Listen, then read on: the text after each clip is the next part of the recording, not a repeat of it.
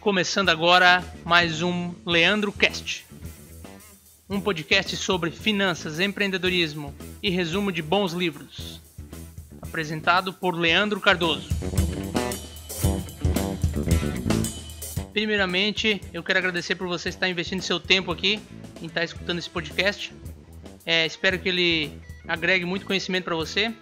E o assunto que eu quero tratar hoje é o seguinte: será que você está vendendo a mesma coisa que o seu cliente está comprando de você?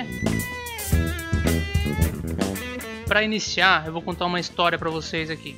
Recentemente, alguns dias atrás, eu fui em uma loja dessas que vendem móveis para decoração, móvel para escritório também, né?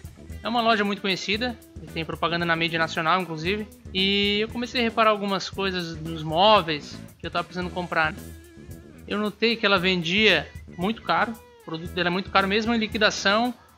E eu estava prestando atenção na qualidade desses móveis. Eles eram muito bonitos, porém a qualidade é, interna deles era muito fraca, muito fraca. Um móvel assim que era muito bonito por fora, tinha uma estética muito bacana, porém internamente é, a durabilidade dele com certeza não ia ser muito grande.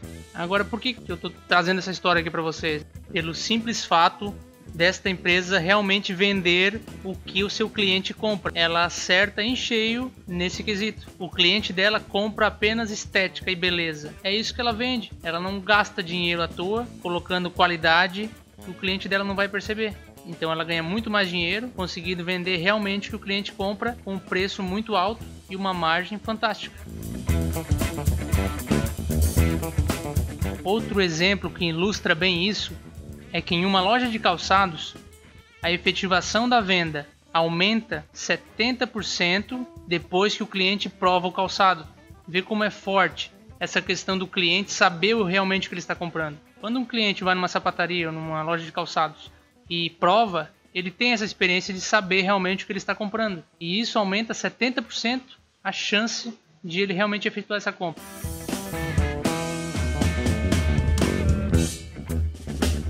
Para você ganhar eficiência nesse quesito e realmente ganhar dinheiro com isso, você precisa seguir essas duas estratégias.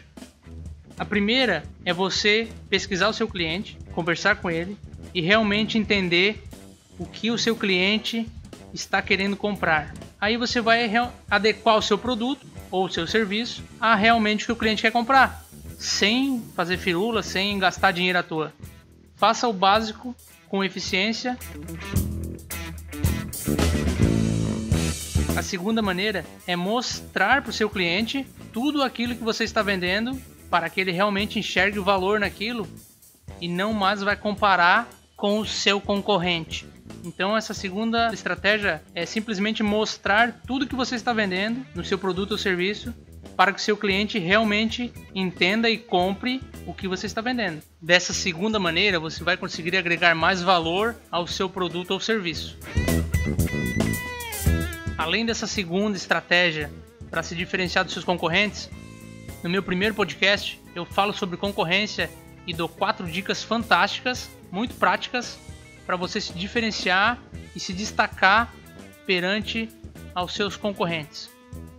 E esse podcast está chegando ao fim. Eu agradeço de coração por, você ter, por você ter ouvido até aqui. Espero que tenha gerado valor para você, que tenha agregado, agregado conhecimento para você.